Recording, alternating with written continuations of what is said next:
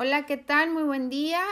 Bienvenidos a este espacio de palabras de vida. Te saludo con mucho gusto. Mi nombre es Luz Elena Sandoval. Soy discípula misionera Verbunday. Hoy, 9 de enero, vamos a meditar el Evangelio de Marcos 1, de los versículos 21 al 28. Hagamos oración. En el nombre del Padre, del Hijo y del Espíritu Santo. Amén. Gracias Jesús por tu palabra que nos da vida.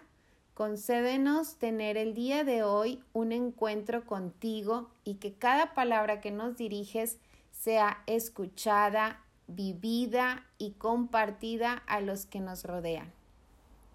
Lectura del Santo Evangelio según San Marcos. En aquel tiempo se hallaba Jesús en Cafarnaum y el sábado fue a la sinagoga y se puso a enseñar.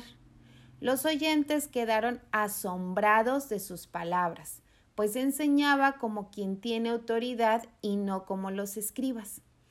Había en la sinagoga un hombre poseído por un espíritu inmundo, que se puso a gritar ¿Qué quieres tú con nosotros, Jesús de Nazaret? ¿Has venido a acabar con nosotros? Ya sé quién eres, eres el santo de Dios. Jesús le ordenó Cállate y sal de él el espíritu inmundo, sacudiendo al hombre con violencia y dando un alarido, salió de él. Todos quedaron estupefactos y se preguntaban ¿Qué es esto?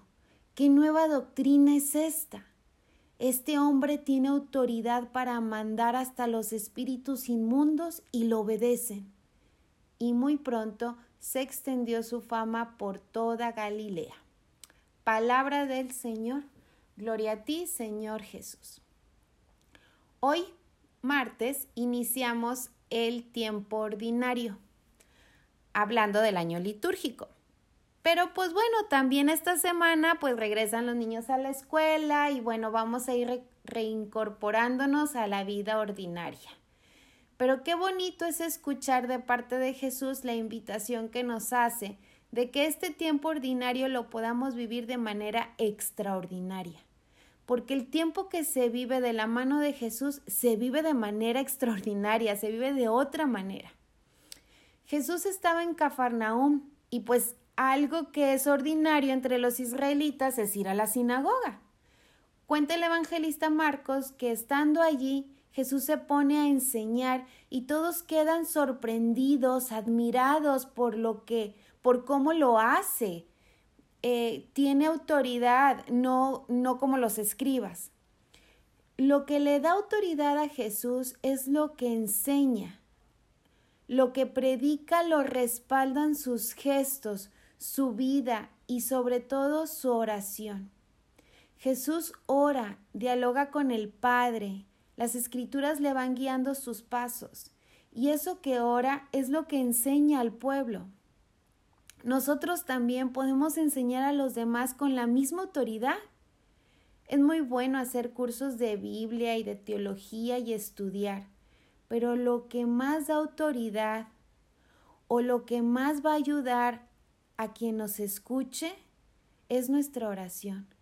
De nada sirve que nos admiren por lo mucho que sabemos de la Biblia o por lo bonito que hablamos, si no es para que quien me escuche se quede prendido del amor de Dios. Bueno, saben, puede servir para alimentar mi ego, eso sí. Pero lo que más importa, lo que a mi prójimo le puede ayudar más, es lo que Jesús nos dice a cada uno en oración. Lo que yo entiendo de Él, eso mismo se lo comparto a mis hijos, a mis amigos, a mi esposo. Y orar la palabra de Dios nada nos los puede impedir. Escucharla, meditarla, asimilarla hasta hacer la vida propia y eso compartirlo a los demás. Este es el dinamismo propio de la palabra de Dios. Esa es la primera invitación que hoy Jesús nos hace, que podamos compartir su palabra desde nuestra oración que podamos enseñar con la autoridad de la experiencia que tenemos del encuentro con Jesús. Pero también entendí en mi meditación una segunda invitación, Dice el Evangelio que ahí en la sinagoga había un hombre poseído por un espíritu inmundo. Algo que este espíritu gritaba, y eso a mí me llamó mucho la atención, es, decía, ¿qué quieres tú con nosotros, Jesús de Nazaret? ¿Has venido a acabar con nosotros? Ya sé quién eres, le dice, yo sé quién eres, eres el santo de Dios. El endemoniado sabe que Jesús es Dios, pero eso no le lleva a creer en Él. Lo que cree es que viene a destruirlo, a acabar con Él. Y nos puede pasar esto a nosotros los que nos llamamos cristianos. Sabemos que Jesús es Dios, pero creemos en su amor. Quizá en nosotros se pueda asomar el miedo, la duda o el pensamiento de creer que Jesús viene a arruinarnos la vida los proyectos, los sueños.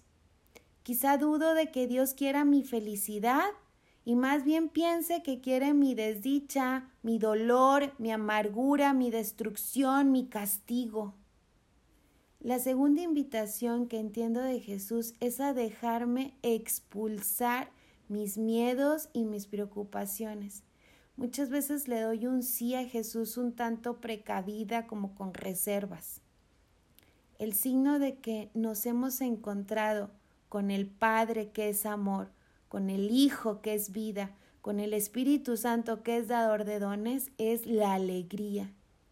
Cuando encuentro al Señor en la oración, me pongo alegre. Cada uno de nosotros se vuelve alegre, le cambia la mirada, el rostro, el tipo de palabras y también el tipo de búsquedas.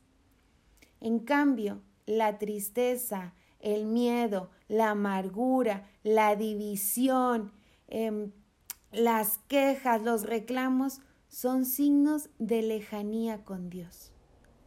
Pidámosle a María, Madre de Jesús y Madre nuestra, que nos respalde con su sí a las invitaciones que cada uno de nosotros vayamos entendiendo de Dios en la oración y que este año lo iniciemos y lo terminemos confiando cada vez más en el amor que Dios nos tiene y su deseo de hacernos plenamente felices. Que así sea.